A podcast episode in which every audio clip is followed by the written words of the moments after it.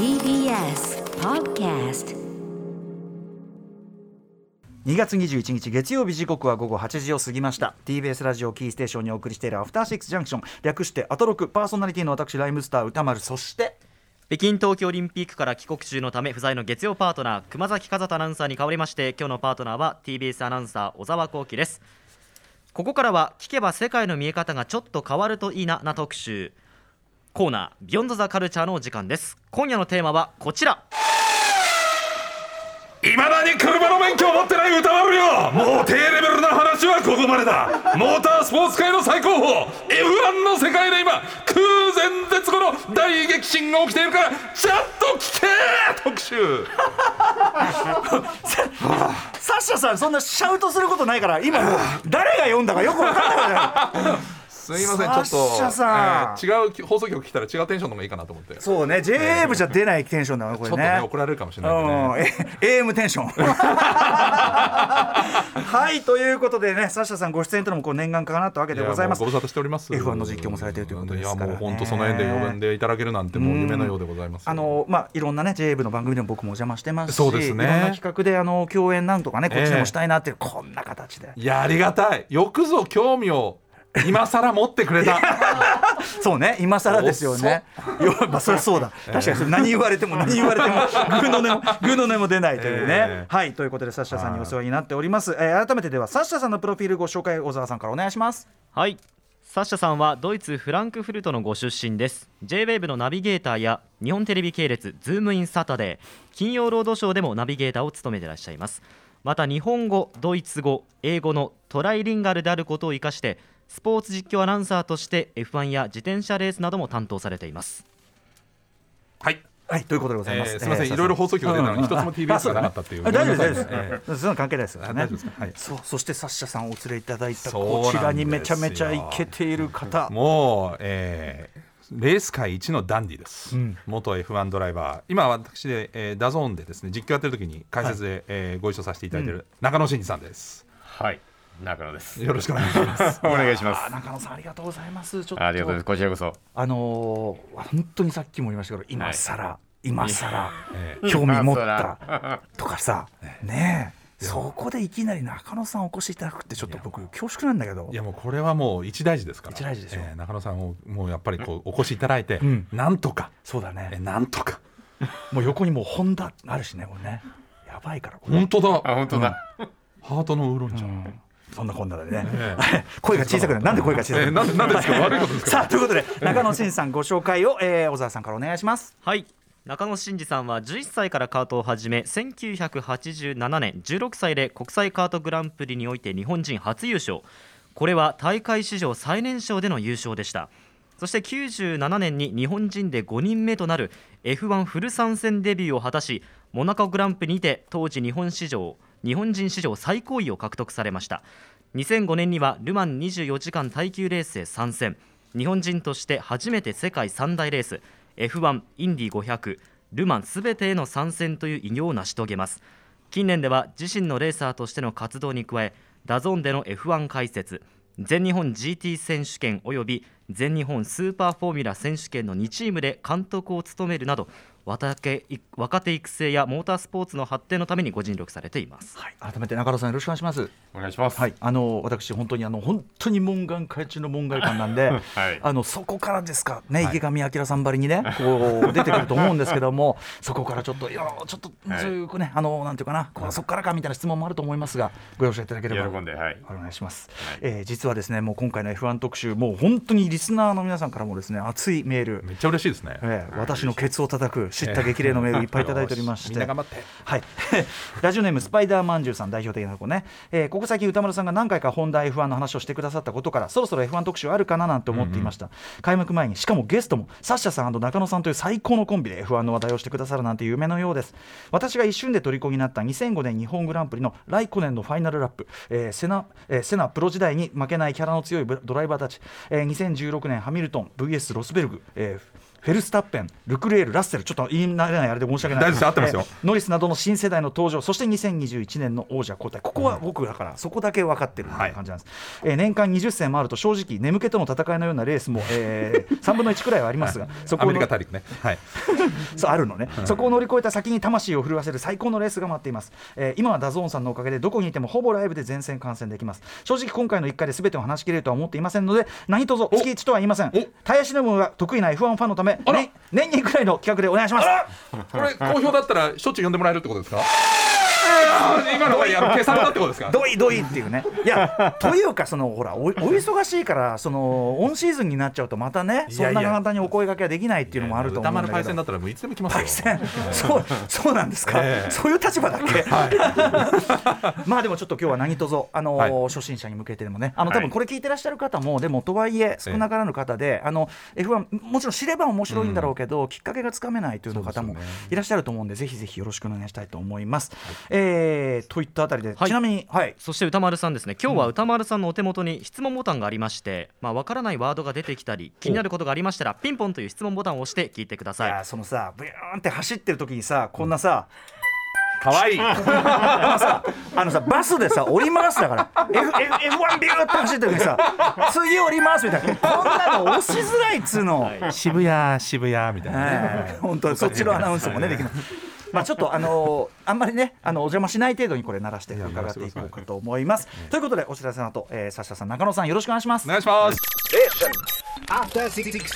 時刻は8時今8分です。TBS ラジオキーステーションに生放送でお送りしておりますアフターシックスジャンクション。この時間は特集コーナービヨンドザカルチャーをお送りしております。ゲストは JWAVE からの資格 F1 中継の実況を務める DJ のサッシャパイセン。あいやいや。お互いパイセンパイセンね。パイセンパイセンお願いします。はい、さらに、えー、元 F1 ドライバーの中野真司さん中野さんよろしくお願いします。はい、お願いい。たします。えー F1 実況界まさにポールポジションにいるお二人が TBS ラジオ第6スタジオにお越しいただいてということでございまありがとうすございます。はいさて今 F1 界は大激震が起きており今年は F1 新時代、今見始めるには最高にうってつけの時期ということで、サッシャさん中野さんになぜ今なのかという理由を教えていただきます。わかりました。歌丸さん何か質問があればお手元のボタンでお願いいたします。次降ります。はい。ちなみに今日はディレクター片山君もですね、はい。実はあのね初仕事。あらそうですか。初。デビューレース。初デビューレースなんです。あ本当ですか。お互いちょっともうね、ええ。デビュー戦頑張っていこうね。リタイアになららないよね。え、うん。デビューレース。リタイアにならない。そうです。ね。クラッシュとか起こさないようにねしないとええそうです。はい。さあということででは参りましょう。F1 を今見始めるにはうってつけの理由その1歌丸よ。F1 に心を震わすストーリーあり。大どんでん返しで終わった去年のシーズンから3ヶ月。もう今年のプレシーズンはあさってから始まるぞ。ありがとうございます。あそうあさってからね。そうですよ。あのーまあ去年ねそのホンダがえ撤退直前のその1年にしてはい。優勝してと、そうです。そこまでのストーリーはその、ええだから遅まきながらはい。興味持って、ちょうどそのあの終わったタイミングぐらいですよね、ええ。それであの NHK のドキュメンタリー見て、はい。なんちゅう熱い世界なんだ、ええ面白いんだってなって、まあ、興味持ったわけですけど、ナイスタイミング。うん。えーちなみにまあこの流れというかそれについてもぜひちょっとあの改めてリスナーの方にご説明できますか、おそう願いします。ですねあのー中野さんねずっとメルセデスが強かったんですよね、そうですね、もうシーズン通してメルセデスがまあ今年はまあ昨年だけではなくて、それ以前からまあずっと強かったんですけれども、はい、その王者メルセデスに、まあ、挑んでた昔強かったレッドブルがちょっとこう後陣を排してたんですけど、はい。うんで、えー数年前にねホンダのあのエンジンというか、まあ、今パワーユニットって言い方するんですけど、はいはい。を手に入れて、ん。でホンダとともにまた強くなってってそれが結実したのが昨シーズンだったとうん。いうことで、ついにうん。実はあの今 F1 ってハイブリッドなんですよはいハイブリッド。エンジンと電気のね、でハイブリッドになってずーっとメルセデスしか勝ってなかったのが、はい。そのメルセデスに初めて土をつけたのが、うんうん。えーなんと、まあ、レッドブルホンダだったと。ホンダ。いうタイミング。これちょっと後ほども話出てくるかもしれないですけどでもホンダせっかく優勝して要するにその技術、ホンダならではの技術とかもいっぱい導入して、見事って感じなのになのにここで撤退なんだっていう。なんでですか中野さん、なんででしょうね、まあ、私にはね、まあ、実際のところはわからないんですけれども、ええ。やっぱりまあ時流だったり、本当にまあこう世の中のまあ流れだったり、もともと本田さんがやっぱり決めていた、ん。まあ、ここまでっていうのがまああったのかもしれないですしうん、それがたまたま本当にまあ素晴らしい結果、まあ、チャンピオン、ワールドチャンピオンを獲得したタイミングだったっていう、まあ、ある意味、まあ、うんだったわけなんですよね。うんうん。だからあえてだからまあチャンピオンを取っったのになんでっていうのではなくて、まあ、そこまでっていうのがあったんじゃないのかなというふうに思ってますね。大きい会社ですしね、はいいろんな計画とか当然ありますのでね。そうですねはい。ちなみに先ほどレッドブルが、うん。メルセデスとかそのあってあのチームのその企業って今はどんな企業がやってるんですか？そうですね、あの車のチームってもともとレースを行うレース、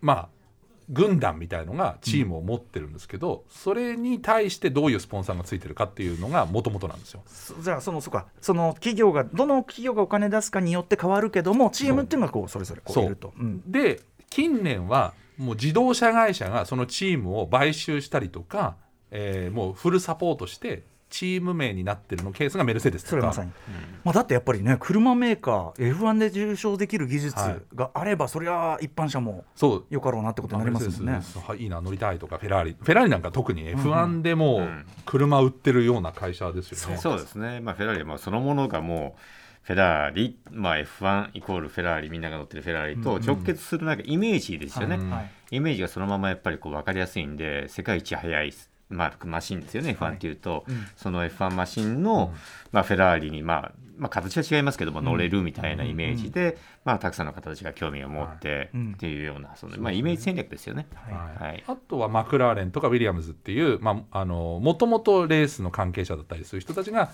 自分で監督になってチーム作ってそこにスポンサーをしてだからこの人たちはレースで勝つためにレースやってて車を売るためじゃなくてレースを勝つためにレースやっててそこにスポンサーをつけて。でレッドブルは特殊ではい。レッドブルってこうエクストリームスポーツとかもやってるじゃないですか、ええ。だからエクストリームなものを応援してる会社が F1 を走らせてて、んだから我々はその飲料をなんか摂取することによってうん。レースをチームを強くして応援してるみたいな感じ感覚、はい。うん。まあ、強いイメージみたいなのありますもんね。そう。っていうような感じかな。モンスターとかも入ってましたもんねだってね、スターはメルセデスについてますね、うん。ああそうなんだ。それははいメルセデスの中のあれなんだ、なるほどね、うんそれはスポンサーでついてるこれやっぱり時代によってこのつくスポンサー多分昔は確か丸ボロとかさそうそう。なんかそのタバコとかね、全盛期うん。お酒もありましたけど、全部大体あの広告が基本的にダメになっちゃったんですよね、うんうん。あ広告すること自体がね。そうなんですよね、うん。うんそれであの日本も今ほらテレビとかラジオとかタバコ広告ないですよね、はいはい。それと同じことですね。なるほどなるほど、えーでですね先ほどあさってって言いましたっけ？そうなんです。えプレプレシーズンが始まるってこと？僕ねそのスケジューリングのこともいまいちよく分かってないんですよ、はい。プレシーズンって何？どういうことですか？まあまだ中野さん要は、えっと練習走行というかね、そうですね、まあ、シェイクダウン、シェイクダウンですね、だから新しい車ができて、その新しくできた車を、まあ、不具合みたいなのを、まあ、チェックするための、まあ、テスト走行みたいなイメージですね。じゃあそのはい。年間で最終的にそのポイント合計ポイントで優勝って決めるんですよね、そのポイントの加算とはこのプレシーズンは関係ない。んですか全然、あのオープン戦みたいな、まあ、オープン戦というか試合にもなってないですね要は走ってそれをまず3日間走って。でもレースはレースなの？レースじゃないレーですスじゃないんだ。あ走るだけ。そう。へえでもう我々みたいな人たちはあその今回のそのあさってから始まるやつは中継も何にもされないんですよ。世界中どこにも。だからもう上がってくる数字だけ見て一挙手一投足こう一喜一憂。こう穴が開くように見てこのチームは今シーズン早いかなとか。データだけそうなんだ。数字だけ見てにんまりするっていうね気持ち悪い世界ですね。でその後バーレーンでもう一回3月に3日間のテストがあってこれはおそらく映像とかが流れてくる。ん。で、そうなってくると、あこの車今年かっこいいとか、はい。調子良さそうだみたいな。とか、そうですね。これでもお互いそこで投入するいろんなことがあるわけだからある種手の内がうん。見えちゃう瞬間というか、そのお互いライバルで見てねあいつはこういうことをしてこういうエンジン積んできたとかこういう人投入してきたとか、なんていうのそこからまたこういろいろ力学も変わりそうな感じしますけど。この辺はもう F1 実際にいらっしゃったはい。中野さん、まあそうですね。どうなんですかプレシーズンの状況。いや実際そのまあプレシーズンテストで、まあ、走り出してみないとわからないわけですよね、まあ、その見かけがかっこよくてもまだ速いかどうかもわからないですし、はい。まあ、そういった意味では、まあ、みんながその初めてこう、まあ、ベールを脱いで、まあ、こういう形してるんだこういうふうな考え方で車作ってるんだっていうのを、まあ、なんとなく外から見てですね。あとはまあ走り出しますよね。走り出して今度まあラップタイムを見て、あ速いなこのチームあんまり速くないなあ遅いなっていうのがなんとなくやっぱ見えてくるんですよ。まあ、そのままラップタイムでもただそこで速いタイムをバンと出しちゃうと逆にあこの考え方いいんだなっていうふうにプレシーズンテストっていうのはやっぱ一番初めのテスト段階なんで、はい。まだな、まあ、時間はかかるんでやっぱり開発するのはすぐには変化できないんですけれどもそれを見た瞬間にすぐにやっぱり強いチーム資金的に余裕あるチームっていうのは、すぐに新しいものを作ってきちゃうんですよ。車パクっちゃうんですね。形をね、技術を。だからそういったまあタイミングでもあるんで、はい。だから強いチームなんかはちょっと隠したりするかもしれないですね、あんまり手の内全部出さない、うん出さない可能性はあります。あのテストしたい部分だけ見るじゃないけど、はい。速度のみならず、まあ、はい。耐久とかいろんな要素あるでしょうから、はい。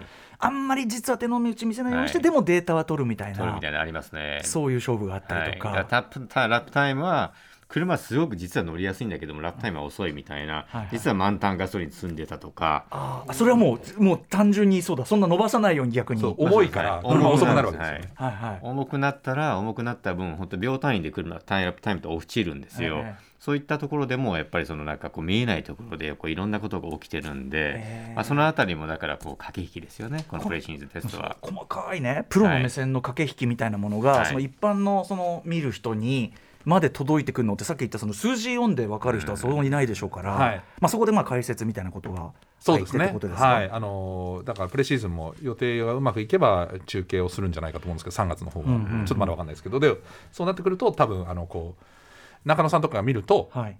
この要するに一周のラップタイムは遅いけど、ええ。セクターって言ってそのい一周を割るんですよ、うん。セクター1って言うんうん周で一周の頭3分の1セクター2頭3分の2、うん。でセクター3でその中野さんとかセクター1めっちゃ速いから、あ。あれわざと落としてる でこれ速いよ。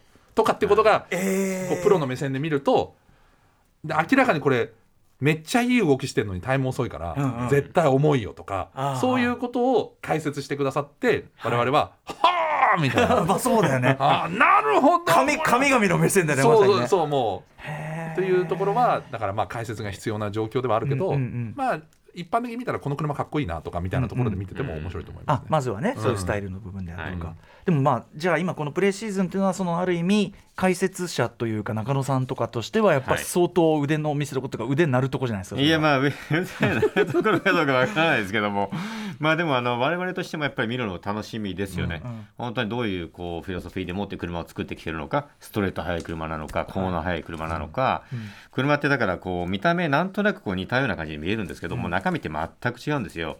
で、あと F1 ってその1チームにまあ2台いるんですよね、ええまあ、2, 人ドライバーいて。同じ車に見えますよ、まあ、同じ車なんですけど、うんうんうん。実際は、でも中身は全く違っていて実は。中身っていうのはそのセットアップ。あはい。車ってもう何千通りってこうあるこのセットアップ。これもう数学の天才が、うんうんまあ、集まってこれも作ってるわけですよ車っていうのはもう、確かにそっか、はい、これ物理学、まあ、本当にこう数学の天才が集まってこのデザイナーがいて、まあ、チームでこのできた車をこうエンジニアが計算と経験とでですねこのあドライバーがこうちょっと乗ってテスト中にアンダーステアっていうこうフロントタイヤがフロントが前がちょっとこう滑るような逃げていくような状況が例えば出たりしますよね。で無線でテスト中にまあ、伝えるんですよ、エンジニアに。あ、ちょっとこの高速コーナーでアンダーステア出てるなっていうふうに伝えると、あ、分かったってエンジニアが聞いて、その数学の天才のエンジニアが聞いて、バババってこう、まあ、こうパソコンを叩いてですね、い、や、シンジが、まあ、たまあ、今だ、例えばじゃあハミルトンがじゃあ今アンダーステアって今言ってると高速コーナーで、じゃあっていうのを計算してですね、ピットに戻ってきて、でメメカニックに指示するんですよね。あアンダーステアって言ってるんで、じゃあエアロバランスをじゃあ1%フロントにこう持っていこう。で、フロントのキャンバーちょっと0.5度ちょっとつけてみよう。あとデフを100ニュートンぐらいちょっとリアちょっと抜いてみようみたいなことをメカニックに伝えて、ババッと、はい。あのいやこれ違うんだよあの押してるとね ああみたいになっちゃうから。用語がね、うん。なっちゃうから。止めちゃうから一旦聞いてるはいはい、うんうん。それでで伝えて、はい、伝えるんですよね。で、それを聞いたメカニックたちがバーってこう、まあ、集まってきて、このまあキャンバー変えて、じゃあのエアロバランス変えて、エアロバランスプラスウイングの角度とか車高とか変えるんですけど、ミリでね。あもう本当ミリ単位ですね、1ミリとか2ミリで変わるんです、はい。はい1%とか2%で変わるんですけど、その1%とか1ミリってイメージできないですよね、多分。うんうん変えたからで何か変わるの、はいみたいな。で、レーシングカーってそれだけシビアなギリギリのところを使って走ってるんで、はい300キロとか350キロでこう空気の壁を切り裂いて走ってるんですよ、これって。うんうんイコール、だからその空気を壁をの壁を切り裂いて走ってる中で、その1ミリ変わっただけで、本当にこう、風の当たり方が変わるんですね、車に。うんうんでイコールダウンフォースが下に押さえつける力が、はい変わってくるんですよ。はいそれでこうアンダーステアがオーバーステアに変わってみたりとか、まあオーバーステアの車がアンダーステアになっちゃったりとかっていうことがあってですねそういったことを何度も何度も繰り返していくんですよテストの時に。うんうんうん。で自分自身の好みに合った車のセットアップを見つけるんですよね。これはドライバーがドライバーの好みです、はい。これは、うんうん。これドライバーの好みに合った車になればうん。早く走れれるんですよね。思った通りに思った通り、はい、し癖ってありますよね、うん。それぞれ人間ってスポーツでも何でもそうなんです、物の使い方、物を使うスポーツってほとんどそうだと思うんですけど、でレーシングカーってまさにもうそのまあ、一番分かりやすい、はい。物がおそらく、ね、勝敗の8割ぐらい決するスポーツだと思ってるんで、そういった意味では、いかに自分に合ったものを作り上げ、まあ、車ですよね、マシンを。作り上げられるかの勝負なんですよね、これ。しかしこれね、はい。あの伺ったそのはい。いろんな要素は今ねピンポンピンポンってなっちゃうから止めたけど、はい。一個一個の要素ちょっとそのパラメータ変えただけで、はい。こっちが例えば、まあ、わかんない、その何かの要素をあの要望通りにすると、はい。まあ、なんか別の要素が不具合になってきたりとかもはい。当然あるわけじゃないですか、あります。それって計算って例えば今だとコンピューターでなんかその、はい全体で AI で検査する,、検査するとかそういうようなことってやってるんですか？もちろんやってますね、はいうん。うんただそのまあその机上の空論じゃないですけども、うん。そこだけでは計算できない部分もやはりあって、はい。そこの部分をだからそのいろんなそれこそ気温風向き、まあ、路面状況ラバーが乗ってる路面乗ってない路面も全部違うわけですよ、でいろんな状況にこういかに早く対応できるかということなんで引き出しをどんどんどんどんこう増やしていかなきゃダメなんですよね、だからそのあたりも含めてテストの段階でいろんなことを試していく。で答えをどんどんどんどんこう引き出しを増やしていく。でシーズンインした時にもう差がもうこれぐらいついてるんですよね。これぐらいっていうのはすごくついちゃうわけですよ。うんうんうん。10試せるところをいいチームは5で答えが出せるわけですよ、ああそうか。いいリソースがあるからね。人もね。はい。人なるほどお金もあるし、うんはい、お金があって人があっていいドライバー。でもいいドライバーがいても、まあ、その女房役のエンジニア数学の天才、このエンジニアがドライバーの言ってることが理解できてないといつまでたってもいい車できないわけですよ。そうか。ドライバーとしてはその全総合的な感覚を伝えるはい。しか本当はねできないから、できないんですけどそれはきっとこういうことだろう、はいみたいなことをそうか、はい。あとはねその当然その僕も初めて知ったけどピットクルーのあのチームワークのスピードとか、えそうですよこんな速いの？みたいな。1.9秒ですからね最速ピットストップ。そうそうあの僕からすればさえ？っていうさあもうかかってますねみたいな。え？そうなの？みたいな。だからその総合的なやっぱりその力みたいな。そこにはやっぱ資金力、後ほどもちょっとお金の話は伺おうと思う、はいはい。すみませんじゃあ素朴な質問、はい。さっきそのね300キロで風切ってって、はい。中野さんこうやって実際に運転されてこれすごいバカみたいな質問ですよ。怖くないんですか？いやねこれねよく聞かれるんですよ、やっぱ怖くないんですかって、まあ、正直怖くないわけはないですよね、うんうん。まあ、350キロとかでまあ走ってるわけですから、まあ、ぶつかって、まあ、車が壊れるのも怖いんですけども、あのまあね、本当にこう大きな事故にもつながる可能性もありますし怖くないわけではないんですけれどもただそのいかにいい車に乗れるかイコールこうチームとの信頼関係をどれだけ築けるか。でイコールいい車ができてくると自信につながるんですよ、自信ができてくるとその恐怖っていうのがどんどんどんどんやっぱりちっちゃくなっていくんですよね。で恐怖との戦いっていうのは必ずどこかにあるんですけれどもそれがだから10感じてる人と1しか感じてない人ってやっぱりいると思うんですよね。だからそれは同じように多分同じような車に乗ると感じる部分あると思うんですけれどもそれをいかにこうちっちゃくしていけるか。それよりその恐怖の部分よりもなんかこう気持ちよく走っているとか、こうなんかアグレッシブに走っているとかそういったところになんかこうメンタルを持っていけるようなこうチームっていうかその車を作り上げられるかどうかっていうのも戦いの中の一つだと思います。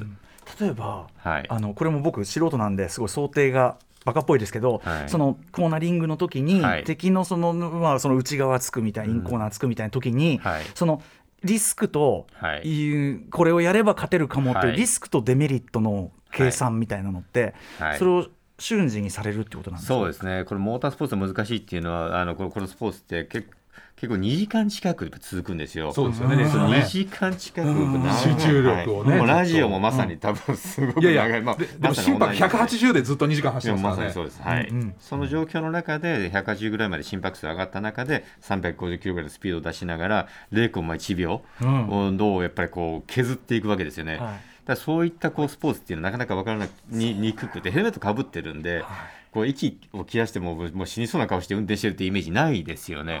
でも実はやっぱりすごくやっぱりフィジカルで、はいえーなかなか大変なんですよね。あだから結局け結構やっぱドライバーの人たちってやっぱトレーニングもちゃんとしていますし、でトレーニングしてなくても、まあ、走り切ることはできても100%で走り切るかどうかっていうとまだ別の話なんですよね。はいだからそういった意味でも、だからそのなんていうのかな、モータースポーツのこう奥の深さっていうのは、そういったこう観点から見ても面白さあると思いますね。糖分脳の糖分 100m 走りながら全力で、ええ算数の計算してるみたいなもんなんですって、だからいきなりドーンって 100m 全速力ええええで歌丸さん走るじゃないですか、その最中に 5×4 とか言われるような感じですもっと難しい算数を。そもそも 100m 全力で走りきれてないみたいなそうそうまあそれもあるけど。あとなんかすごいなと思ったのは僕僕もこれ知ってそうだなと思ったのは、運動してないじゃないですか。体の中にあの車の中にいて。一応ねはい。でもなんで疲れるのと思うけど例えばあのジムとかであの重い足でグーって持ち上げるやつあるじゃないですか、あれ自分動いてないじゃないですか、はいはい。でも足グワー押してて、はいはい。めっちゃ汗かくじゃないですか、はい。あれです。突っ張ってる。体突っ張ってる。そうそうあれをだからいろんな方向で浴びてるから、だからめっちゃ運動してるんですよね。あとそのステアリングってあのハンドルとかってはい通常の一般車とかよりはやっぱ重い、まあそう今のはねパワーステアリングがついてるんでそこまで重くはないんですけど、それでもやっぱり反復でやっぱり何度も何度もやっぱりやってると、はい。それなりに重いですしあとやっぱ G、本当にかかるんで、重力 4G 何何倍そうだよ 5, 倍とかかかりますから、やばいやばい。そうだそうだ、ええそうですね。そんな中で最適なその計算、ね集中力とっていうのを続ける、そこに超人性というかな。いやすごいんあれがあると。あとね息がねやっぱりコーナリング中ってやっぱ止まるんですよ、うんうんうん。息を止めるんですよ。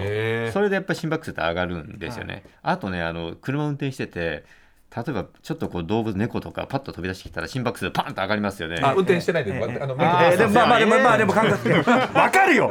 想像力あるよ。想像力あるよ。免許取ってから言ってくださいいきなりだからなんかね危険な感じになったら心拍数上がりますよね。それもやっぱり関係してますね。ドライビングしながらやっぱりギリギリのところでやっぱり走ってるなみたいなことっていうのはたくさんあるんですよね、はいそういったのがこういろいろとこうミックスされて心拍数がすごく高くなるっていうのはありますね、まあでも運転席の感覚の話だけでももうもうもう聞きたいこと山ほどあるし聞いてるだけでめちゃくちゃドキドキもするし面白い話ですけども、はい。えーまあ、そんな感じでじゃあプレシーズンがあってそこから先本シーズンになって、えー各地でレースをやってはいそれのポイント数の合計で優勝を決めると、ね簡単に言えばそんな感じですかね。秋には鈴鹿にも来る予定です、さあはい。さて今 F1 を見始めるにはうってつけの時期ということで歌丸さんのために今夜は F1 解説界のビッグ 2F1 の実況もされているサッシャさんそして元 F1 レーサーの中野真司さんという最高のコンビがスタジオに降臨しております、ます。では F1 を今見始めるにはうってつけの理由その2歌丸よ今年はマシンに関するルールが大幅変更。勢力図が一気に変わる F1 新時代の予感を逃すべからずマシンに対するルールが変わるってそれめっちゃ大きくない？すごいんですよ。今年だから大転換期ですよ。根本じゃん。そうです。う。ん前回の2014年に大きくルール変わってから、はい。ずーっとメルセデスが勝ってたんですよ、んうん。だから今回ルールが変わることによってまあだからトップチームが入れガラッと入れ替わるチャンスでもメルデス使ってきてこうルール変わる機能最後ギリにホンダ勝ったみたいな。そうそうレッドブルが勝ったみたいな、レッドブルうん。そうなんですよ、ん。うん。でどう変わったんでしょうか？えっ、とめっちゃかえっ、とねすごい簡単に言うと、うん。昔えっ、と F1 の車って、うん。えー F1 の車ってそもそも、はい。えっと航空機の技術を真逆に利用してるんですよ。真逆真逆に。うん。うん。飛行機って羽があって、うん。それに風が当たることによって浮力が生まれて飛ぶわけですよね。はい。はいってことは羽を逆さにしたら地面につくじゃん下に行く。で地面につくってことは速くなればなるほど早くあの押さえつけられるから安定すんじゃんっていうことに低く構えてシャーって走った方がいい。70年代ぐらいに気づいたんですよ、うんうんうん。人類は。1970年代あでも結構最近じゃ最近ね。60年代の昔のホンダの F1 見ると筒型じゃないですか。はいはいはい確かに。あの時はだからその技術がなくてなんか空気をただこう筒の中に人が入って走ってただけだまだその機体っていうか流体力学っていうのかな。ああいうのの研究が進んでなかった。そううんでそれがぞどんどん進化していって、はい。で最終的にあ車そのものを羽と逆の形にしたらめっちゃいいじゃんってことになったんですよ。うんうんうん。それがグランドエフェクトカーって言われて、グランド F えーグランドエフェクトって言って地面に要は吸い付く風が通ることで地面か。そう、はいはい。で要するに車の前をちょっとこう上に跳ね上げて、はい。後ろも跳ね上げるとこう羽と逆のこう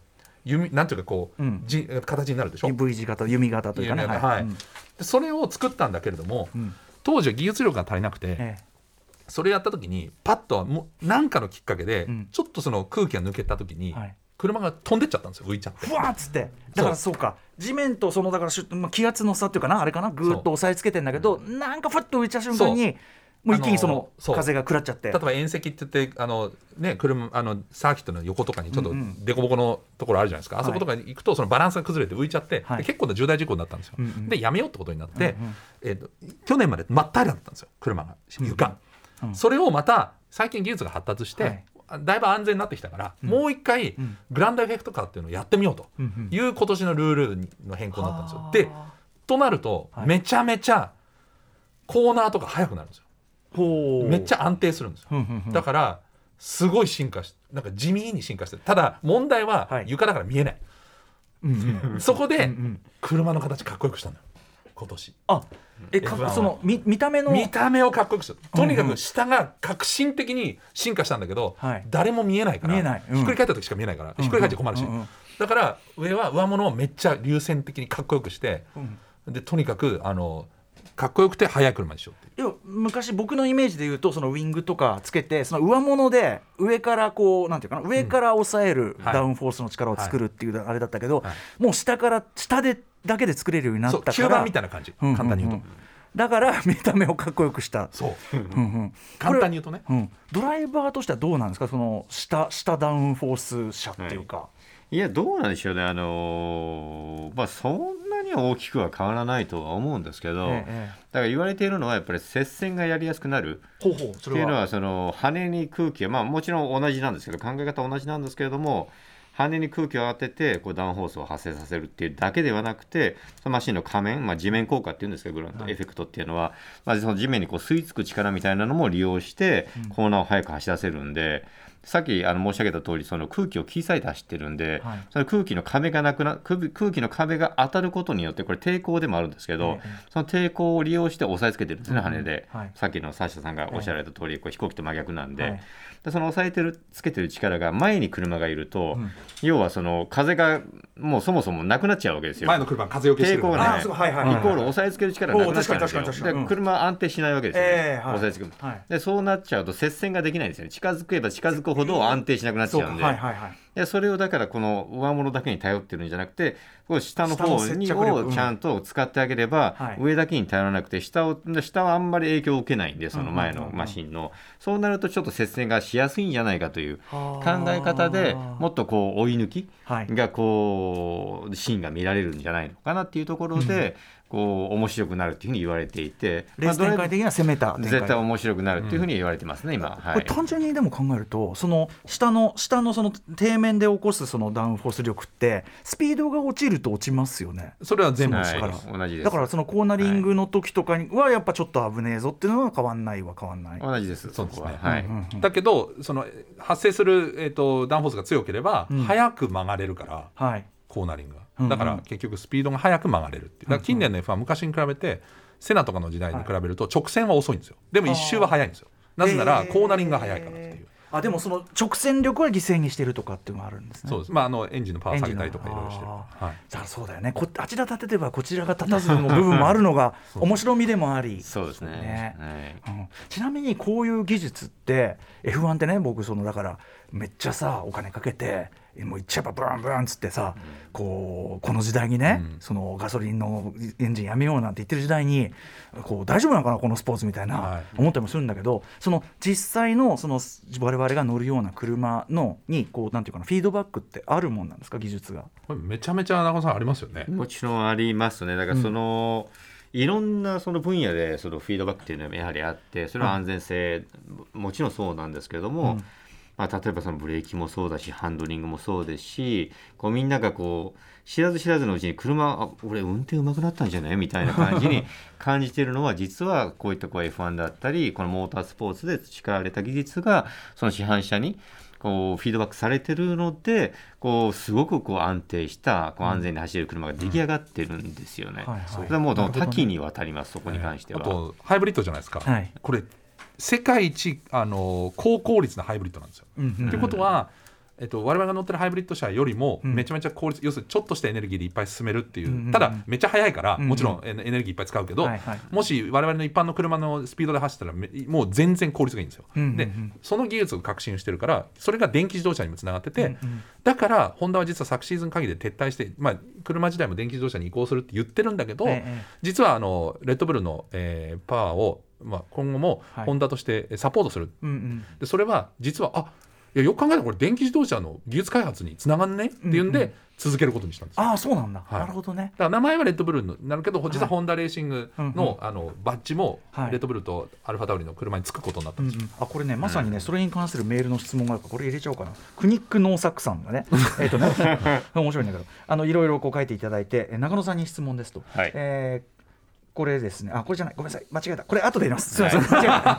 違うのやつだった大丈夫です。すみませんあのーでもとにかくそうか。じゃあそういう感じであのー、はい。僕が見たドキュメンタリーの中でも、うん。そのバッテリーの技術みたいなはい。ホンダがまたさらにすごく持つやつをはい。開発してみたいなのがありましたもんね、だからそれは一般車にも転用しうるってやつか、そうです、はいはい、でですねあとなんかお金のルールも変わったんですよね。あそうですね。あサラリーキャップっていうか、要するに、えっと、予算をどんどん下げていくこと。いくらなんでも金かかりすぎる、今の問題はうんうん。10チームいるんですけど、はい。新規参入しにくいと。もう最高峰すぎて、年間の活動費いくらですかみたいな、うん百億円みたいな、そりゃそうだ。うん。そうなっちゃうと、あ俺、今日から F1 やりたいと思っても、無理じゃないですか。うん、ていうかそうそういう発想が湧くとも思えない。うん、そう。でスポンサーもいっぱい集めてこなきゃいけないはい。だからそれを下げるためで入ってきたとしても全然勝てなくなっちゃうわけですよ、強いチームとお金が違いすぎるから、うんうんだからなるべく強いチームの金額を下げていってあの新規で入ってこれるようにしようと、はい。で今あのアメリカのアンドレッティっていうねあのもうインディとかでももちろん F1 でも活躍した名ドライバーがいるんですけど、うんうん。そのアンドレッティさんって今チーム持ってるんですよ。いろんなカテゴリーでアメリカでもチーム持ってるんだけど、それが F1 に参入するんじゃないかっていうのが今ちょっと熱い話題で。それもうんお金が要するにハードルが下がってきたから入れるかもっていううんうん。なるほど。こと。です、だからやっぱもっとチーム増えてやっぱ20人だけでもったいないじゃないですか。いいドライバーいっぱいいるから。そうですね。日本人もいいドライバーいっぱいいるんですよ、はいはいはいだからうん。20何台24台26台28台とかなってくれたらいいなっていう、うんうんこれやっぱり資金力があると強いのはさっき言った、まあ、もちろんエンジンの開発もそうでしょうし、こうリソースって言い方されてましたけど、やっぱり総合力という意味ではえお金あった方が、えやっぱり有利ですよね、まあ、いかにまあそのお金を使うかっていうのもまあ重要なんですけども、結局は、でもややはり人なんですよね、うんうん。いいデザイナーだったり、まあ、いいメカニックであったり、ドライバーであったり、そういったやっぱり、ちどこにだから一番ね、本当お金使ってるのかなってなった時に、やっぱり開発するための、やっぱり、まずやっぱり、優れたやっぱりデザイナーが必要で、そのまあ、まあ、ドライバーも必要なんですけれども、やっぱりお金があるとその試せるんですよ。うんうん。例えば空力そのまあそのブランドエフェクトだったりこの普通のまあこうウィングにダウンフォースだったりとかっていうのをこうこうふ要は風洞っていうのにうん風洞実験。をしてですねもう何千回とやりながらこう一番効率のいいその形みたいなのを見つけ出していくんですけどもお金かかるわけですよ。はいはい。時間だけではなくてそれをやっぱり何度も何度もやれるっていうのはやはりこれ資金力がないとダメですし、こうでもこうやってバジェットキャップができることによってやっぱり回数も限られてくるんですよね、うん。だからどこにお金を使うことが一番チームを強くするために、うん。一番こうなんていうのかなメリットが大きいのかっていうことを、こう考えられる考えるその能力の高い、うん。頭のいいチームがこれから強くなっていく可能性はありますよね、なるほど。そういった意味で F1 がちょっとちょっとずつこう少しずつうん。変化していく可能性もあるんでここから面白くなっていくんじゃないかなというふうにも思いますね。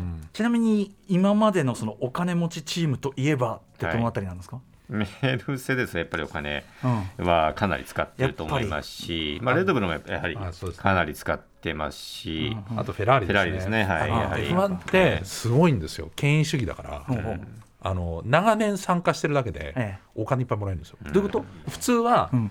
前の年のランキングではい。賞金みたいなのが分配されるわけですよ、ええ。F1 にお金がいっぱい入ってきて、うんうん。はい、1位のチームにいくら2位のチーム。に、はい。ね。普通に考えたら。普通にがそれかける参戦年数なんですよ。え？だからフェラーリとかは、うん。えっと去年ランキング3位だったかな？ランキング3位でも、えっとかけ50年あの、うんうん。な70年参加してるから、ええー1950年から、はい。72年か今年は、はい。だからかけ数が違うから、はい。新規参入チームに比べてバンバンお金もらってるんですよ。だから多分レッドブルよりもらってるんですよ。そんな年功序列システム超年功序列なんで 年あご貢献ありがとうございます、えー指数があるんですよ、うん。これこれ何のためにそういうシステムがあるの？えっとフェラーリが辞めないためじゃないですかね。ああそうそう そうなんだ。そう。ちょっとちょっとね勝てない時期もあるかもしれないけどちょっと一つさあそこはねえお目にちょっと。まあパイセンそれはもういてくれ もうご貢献いただいてますからみたいな。えいやまあまあフェラーリあっての F1 ですからやっぱ買ってもらわないといけないんで ちょっとこれでいい車作ってもらいますけどまた今年も遅かったですか？ら困ります？みたいな感じですね。なんか僕はそのまだ F1 門外観ですけど、そのやっぱヨーロッパ文化っていうかヨーロッパパースポーツとか文化全体の、そのなんかアメリカとかもちろん日本のそれとは違うなんていうかなもちろん貴族文化とかがあるのの積み重ね、車文化そのものがやっぱりその、もうちょっとこう馬馬とかそのそういうのがベースにあったりとか、なんかそういうこうなんていうのそのしきたり何みたいなはい。とこも、ちょっと今日はそこのそこまで突っ込めないけど、はい。そんなのも興味あるなと思って見てます。いやもうもろにそこですね。だからそうんうん。のハイクラスにどうやって入っていくかっていうそのイギリスで生まれたスポーツなんではいはい。もろですね。うんうん。うん。ちょっとそのあたりもねこれは今日はちょっとまた入門編なんで。第2弾で。はい。ありがとうございます。ね。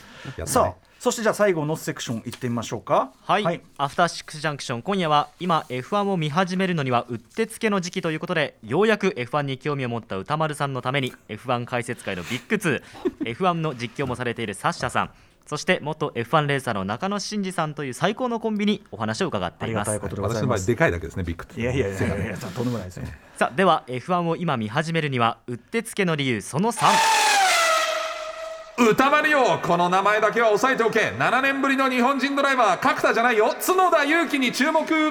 はい、角田由紀さん。角田と読まないでね。はい、角田さん、僕も、あのーそのドキュメンタリー見てて、はい。ああ、今こんな方いらっしゃるのかって。うん。なんかベビーフェイスで。そうなんですよ。ねが若くてお可愛らしいのにこんなすごいとこにという、えー改めて角田裕樹選手どんな方なんでしょうか？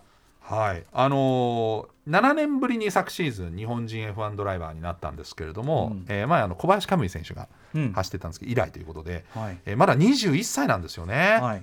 えーでどうすごいかは、うん。中野さんがもう育成担当ですからよくああそうか。もう師匠。何がすごいんですか？師匠ではないんですけど、あの若手のドライバー育成してますから今ね。うんうん。えーそうですね、はい、今、まあ、育成いろんなドライバーをね、あのかからせていただいてはいるんですけども、はい。まあ、勇気はね、直接的にはあの育成の段階のところでは見てはいなかったんですけど、まあ、当然ね、名前も聞いてましたし、その走りも、まあ、彼がその日本の、まあまあ、F4 っていう、まあ、カートからステップアップしてきて、まあ、一番初めに、まあ、通らなければならない、まあ、通り門なんですけども、そのクラスでの戦いぶりを見てて、だからもういきなり本当、うまかったんですよね。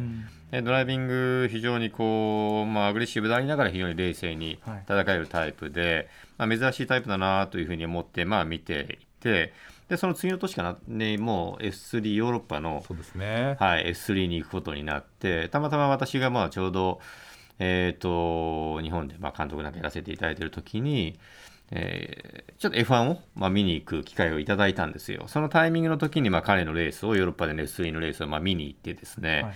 でデータなんかをチームのまあエンジニア、さっき言ったそのエンジニア、まあ、そう数学の天才たちがいるんですけども、エンジニアとちょっと仲良くなって、ちょっとデータ見せてよって、ちょっと勇気の今、で見せてもらったんですけども、その見せてもらったデータを見て、あこいつうまいなっていうのが分かっちゃうんですよね、もう。デーデタータを見ただけでは、これデータって言っても、そのまあ、どう説明したらいいんだ。すごいね、よくわかんないね、棒グラフみたいなのがあるんですよ、うんうんうん。テレメタリーって言って、はいはいそれを見るだけで、おあのいつも F1 のレースのあのレース前とかも、はい。中野さん見てるんですよ。はいああこっちの方が早いの何が違う？もう、本当にあのねえっ、とね株価のね指数みたいな感じですよ、何が違うんですかこれみたいな、いやいやもう全然ハミルトンと全然もうあのボッタスじゃ違うねみたいな、んうんうん。ええみたいな、はい。はい。そのまあまあ棒そうですねを見てるんですよね。そうですね、あのブレーキのまあアクセルの回路だったり、ブレーキのまあ動力であったり、時間だったりステアリングの切り角だったり、いろいろ見れるんですけども、まあ、そのデータを見ると、まあ、どのそのドライバーの癖みたいなのが分かるんですね。はい。どういうふうなな何をしようとしてるかしたいか。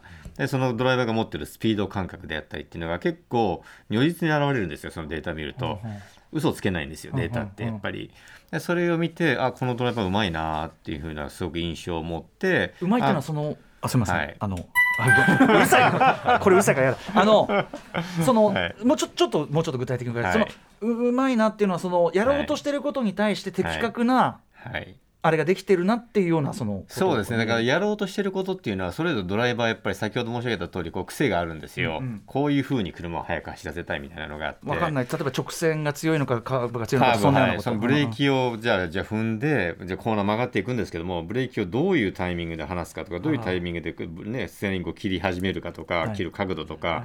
そのタイミングがまあ私自身がこうずっといろんな人たちのデータを見てきて、こいつうまいなっていう、まあ、それこそ、まあ、昔に遡ると私の F1 時代のまあチームメイトだったりいろんなドライバーたちの見てきてあるんですよやっぱり。自分の中でのこう、あこれ速いなっていうのが、それにまあ彼のドライビングスタイルっていうのが、まあ、なんかこう合ってるというか。早い要素を持ってる要素がもうなんかこう詰めなんかこうちゃんと詰め込まれてるんで。ブレーキうまいっていつも言ってますよね。ブレーキすごくうまいですその踏み方うまいドカーン止めるみたいな。えドカンと止める、ドカンと止めるのもあるし100キロぐらいで踏むんですよあれ。うん。はい。ドカンと止めちゃ危なくない？いやおあれね蹴るんですよブレーキって。踏むんじゃないんだううようガン。あそうなんだ。ガーンって蹴るんですようんうんうん F1 ドライバーは。まあ、結構強く踏んで、はい、でもそれが離すタイミングとか離し方とかそれいろいろあるんですよ。踏んで終わりじゃないんですよあれブレーキっていうのは、そのだから長長さとかそのタイミングとかその辺が非常に絶妙ででそこがねでもかみんな一緒に思える思いますよね多分こう見てると。うんうんうんうん。でも全然違っていて。全然違うそのちょほんの0コンマ0何秒ブレーキの踏み方、うんうん。離し方が速いか遅いかで、うんうん。車のバランスがアンダーステアからオーバーステアに変わったりとか、はい。い、ろんなことが変化していくんですよね。うん。だそこをだからうまくなんかこうはい掴んでますよね。あとねはい。角田はうん。あのね癖が強い。これがすごい、うんうん例えば、うん。ヒップホップの、はい。日本のヒップホップで癖の強いアーティストいるじゃないですか、はい。まあ、我が強いっていうか癖が強い、はい。アメリカ行ったら多分普通じゃないですかああいろんな人いるけども。アメリカの方がよっぽどうんうみんな我が強いだからヨーロッパに行っても全然癖の強さが負けてないんですよ。そのなんていうかなこうキャラクターっていうかそう。パーソナリティが。結構その無線の聞こえてても、結構なんかガンガン言ったりとか,、結構日本人って尻込みするでしょ。尻込みしないんだよ角田やっぱそのさっきのそのアグレッシブに攻められるっていうそのはいマインドっていうか、そこの部分ってやっぱりドライバーにとって大事ですか？すごく大事ですうん。ね。やっぱりこれ日本人イコールやっぱり気遅れしてしまうところが結構たくさんあって、うんうん。そこは彼も本当ひょうひょうとしてるんですよ。うんうん。なんか本当こう可愛い顔してね。全然はい可愛い顔してるんですけど、なんか物おじしないというかそこってやっぱりヨーロッパの文化というかこのまさにさっきねあのおっしゃられた通り、やっぱヨーロッパのこれ文化なんです貴族のスポーツなんですようん。うんうんもともとが。そこに日本人が入っていって、はい。そこでこうなんか活躍しようとすると絶対やっぱ邪魔もされるだろうし、よね。だってハミルトンでさえねそんな。そうそう人種差別って戦ってきたわけですから、そうなんですよね、はい、壁は必ずあってでそれをだから本当にこうスルスルスルっとこう抜けていくなんか強さというかいい意味でのズうずうしさみたいなの持ってますね、うん。はいあのちょっと一個だけさっきちょっと読んでたから苦肉のサックさんがね聞きたかったのは中野さんに質問で、あの角田選手に関して、はえっと、来季もシートを確保するために今シーズン最低限求められる結果はどの程度なのでしょう？やはりチームメイトのガスリー選手にガチンコで5レースぐらい勝たないと厳しいでしょうかという質問。ね そうですね。あのすごくあの、まあ、いい質問、ね、あれありがとうございます。すごくねこれねあのこれをしなければっていうのはやっぱりないそんないんですよ。ただ、シンプルにやっぱりチームメイトは基本同じ車に乗ってるんで,、はい。でその同じ車先ほど申し上げた通りどのように自分側にこう自分に合った車に作り上げられるかとかっていうのも含めての戦いなんで,、うん。でそれが結局チームメイトに勝てないと、速く走れないイコール車を作れないでチームを作れないっていうこうなんていうのかなイメージをこう作られてしまうんで、やはりチームメイトに勝てないと2年乗れてもやっぱり3年はないですよね。だから5レースと言わずやっぱりもっと勝ってほしいと私なんかは思ってますし最終戦の走り見てると勝てるはずなんですよね。うんうんうん。あとはだから自分自身のモータースポーツに限らずやっぱりスポーツってメンタルなんでそのあたりさっきのサッシャさんがあのお話しされた通り本当こう外本当癖強いタイプだと思うんですよ。癖の強さがいい方向に、はい、行ってくれればなんか本当にこう、んはい、普通になんか結構出してくるだろうなと、昨年もねそんな感じに思ってたんですけどもその癖の強さがちょっと違う方向になんか昨年は行ったイメージ、はいはいがあったんで途中。それを最終戦でも取り戻して今年いい流れで来てるんで、はい。まあ、5つと言わずね、本当たくさんもっと勝ってもらって、だから5つ勝って、じゃあもう1年残れたじゃなくて、もっとたくさん勝って、アルファタウリっていうチームですけど、今、そのまあ、お兄ちゃんチームおのレッドブルチームの方レッドブルに、フェルスタッフェンのはい。チームメイトになれる、い。あーそういうこっちに。来てくれよって、ほその、ね、思ってもらえるような、はい、活躍してほしいですね。いやーでもねあのまずそのチーム内でのそのライバルとの争いもあるっていうのはちょっとね、はい。僕も最近ようやく分かってきた、そのうん。F1 楽しみ方、今日ちょっと入門編でですね、えそろそろお時間来てしまいましえ、て。免許取りに行きになりました？免許かよ。免許の前にあの、F、F1 ちょっと楽しむにはどうやって見てどうやどうやって見たらいいみたいな。 DAZN で見てください。 DAZN。いろいろありますけどお二人お二人がね、ええ。実況解説してるのはそこですよね実況してるのは。あとなんか Netflix とか僕ちょっと実は見始めたんですけど、はい、あのね3月11日から新シリーズ始まる。F1、えーフォーミュラ1えーこのグランプリ。そう、ん。去年の分今放送されてるのは一昨年の分が配信されてるんですけど、3月11日からはい。去年の分がほ、あの配信されるんでまた楽しめる最新のねそのあれそうがねだ角田も入ってくると思いますしね、うん。そうですよね。ん。そして、えー今年というかな今度の流れの F1 でいうと日本久しぶりにそうなんで鈴す3年ぶりかな、うん。えー予定通り行けば10月9日、日本グランプリ。これはもう、えー歌丸さんお待ちしておりますご来場。これ そのメールでもありました。そのライブもレースもやっぱり F1 も生が一番ってそうですよ。俺でもビビっちゃうと思うよ。そのやっぱそのスピードとか音とかいやーえ今でも音そんなにねうるさくないあそうなんだ。そう。これねあの V12 ですね。今ね V6 のハイブリッドになってちょっと静かターボになってるんで静そうかなんだ。そうかそうかそうか。免許持ってないからさ。うそうですよね。だから来てください。その感じて。この振りいる？感じて。え F1 楽しめるのにそんなまあ関係ないとは言わないけど、はい。ということで本日はもうとにかくねあの短い時間ではありましたけどあのもっともっとお話伺いたいこといっぱいあるんで、ちょっとまたあのお忙しいと思いますがお声掛けさせてぜひ。はいんです。か来てもちろん。許されるぜひお二人からじゃあお知らせ事などお願いします。じゃあサッシャさんからお願いします。僕ですか、はい。えっ、と特にないんでググってください。SNS 見ていただければ。J-WAVE ね聞いてください。あいいんですか？もちろんですよ、ええ。じゃあぜひえあの普通に昼普通に番宣していいのいいんですか、うん。朝9時から午後1時まで JWEB でご月曜から木曜まで。今ほら裏番組って時代じゃないから。いいんですね。そうだ、はい。聞けるから。そうですね、うん。あじゃあ、えー、9時から1時まで月曜から木曜明日もやってますから最高のラジオ局です、今度歌野さん来てくださいね。あもちろんもちろんええ伺ってます。あの車で来てくださいね何その困惑なんですよ。はい。そして中野さんからお願いします。いやーそうですね、はあのまあ、特に同じく、そんなたくさんないんですけど、あの育成なんかをね、ホンダの方であのやらせていただいて、えーおりますので、まあ、その我々のホンダレーシングスクールという、まあ、スクールをやらせていただいておりまして、そこから本当にいいドライバーがどんどん出てきてるんで、まあ、そのね、若いドライバーたちに、まあ、注目して応援していただきたいと思います。日本人ドライバーのその活躍の余地みたいな例えばその、はい。い、わゆる他の運動競技ねの中ではのその身体能力のいろんなその民族的な人種的なあれとかの壁みたいなのがうん。例えばドライビングに関してはどうなのかとか、はい、もう聞いてみたいし。いやーそうですね、はい。とか。そう。え普通にもいるんですよ。岩佐っていいドライバーが。ほうほうほうほう。これも DAZN で見れますから F1 で1個下のカテゴリーね、はい。彼もいいですよね。いやーいいですね、いいドライバーですね。はい。ちゃんとそういうだからその次こういう才能がいるよみたいなところまで見据えられるようになるといよいよまたね楽しいかもしれない。なんですよ、はい。とりあえずちょっと本当にあのでもだいだいぶまだいいいいっす。いいい感じ来てます？いい感じです。今シーズン見てくれますね。そこでめ免許って言うと止まるから。いやだから見て、とりあえず見て。免許はいいや、はい、ということで今夜は F1 中継の実況を務める DJ のサッシャさんさらに元 F1 ドライバーの中野真二さんに F1 の魅力まずは入門編として私伺いました。ありがとうございまありしたがとうございました